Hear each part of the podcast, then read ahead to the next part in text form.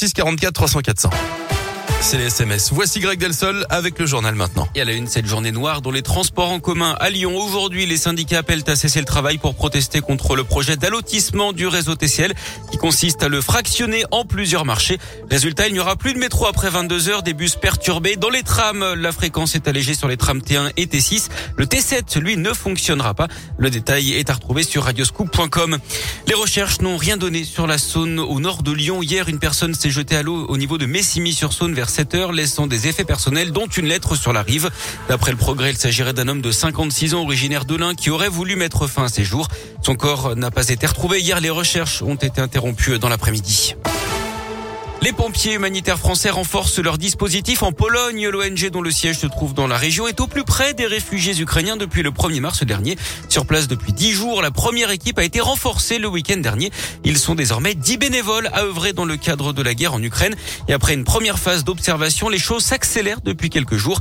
Kevin Nicolas, vice-président de PHF et le coordinateur de l'opération en Ukraine, il s'est confié à Radioscoop. On a ouvert un poste de secours depuis euh, dimanche qu'on tient à 20 mètres de la frontière euh, ukrainienne. Donc nous avons renforcé nos équipes avec euh, sept nouveaux adhérents et depuis dimanche, on tient 24 heures sur 24 un poste de secours. Alors euh, aujourd'hui, un seul blessé de guerre qui est jusqu'à nous, c'est énormément des réfugiés femmes. Hier, on a pris de 10 mois à 92 ans pour vous donner un ordre d'idée. Et c'est des gens qui arrivent très fatigués, épuisés, en hypothermie, en hypoglycémie. Donc parfois, c'est simplement des gestes tout simples, mais qui ont leur importance, comme donner une couverture de survie et leur proposer quelque chose de chaud. Et ensuite, ces gens, ce qu'ils veulent, c'est partir plus loin sur un camp de réfugiés. Un deuxième poste de secours a même été ouvert hier. Entre 100 et 200 personnes sont prises en charge chaque jour par PHF. La première équipe arrivée le 1er mars dernier devait être, devrait être remplacée ce jeudi. Incendie impressionnant rue Édouard Herriot dans le deuxième arrondissement de Lyon. Hier en fin d'après-midi, il s'est déclaré au rez-de-chaussée d'un immeuble juste avant 18h. C'est une poubelle qui s'est embrasée mais le dégagement de fumée très important faisait craindre un sinistre beaucoup plus grave. Le feu qui a également détruit une poussette a rapidement été maîtrisé par les pompiers. Il roule ivre et blesse quatre policiers. Ça s'est passé dans la nuit de mardi à hier dans le 8e arrondissement de Lyon d'après le progrès. Le chauffard a refusé une priorité percuté le véhicule de police où se trouvaient les quatre agents qui ont été légèrement touchés. Le suspect lyonnais de 35 ans a été placé en garde à vue. Une enquête est en cours.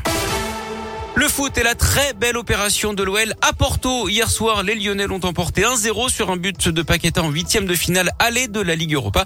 Le match retour aura lieu jeudi prochain à Dessine pour valider une place en quart de finale. En Ligue des Champions, c'est déjà fini pour le PSG battu 3-1 par le Real Madrid. Mbappé avait pourtant ouvert le score mais Paris a craqué en encaissant un triplé du Lyonnais Karim Benzema en à peine 17 minutes. Et puis en tennis, ça démarre très fort pour Caroline Garcia à Indian Wells.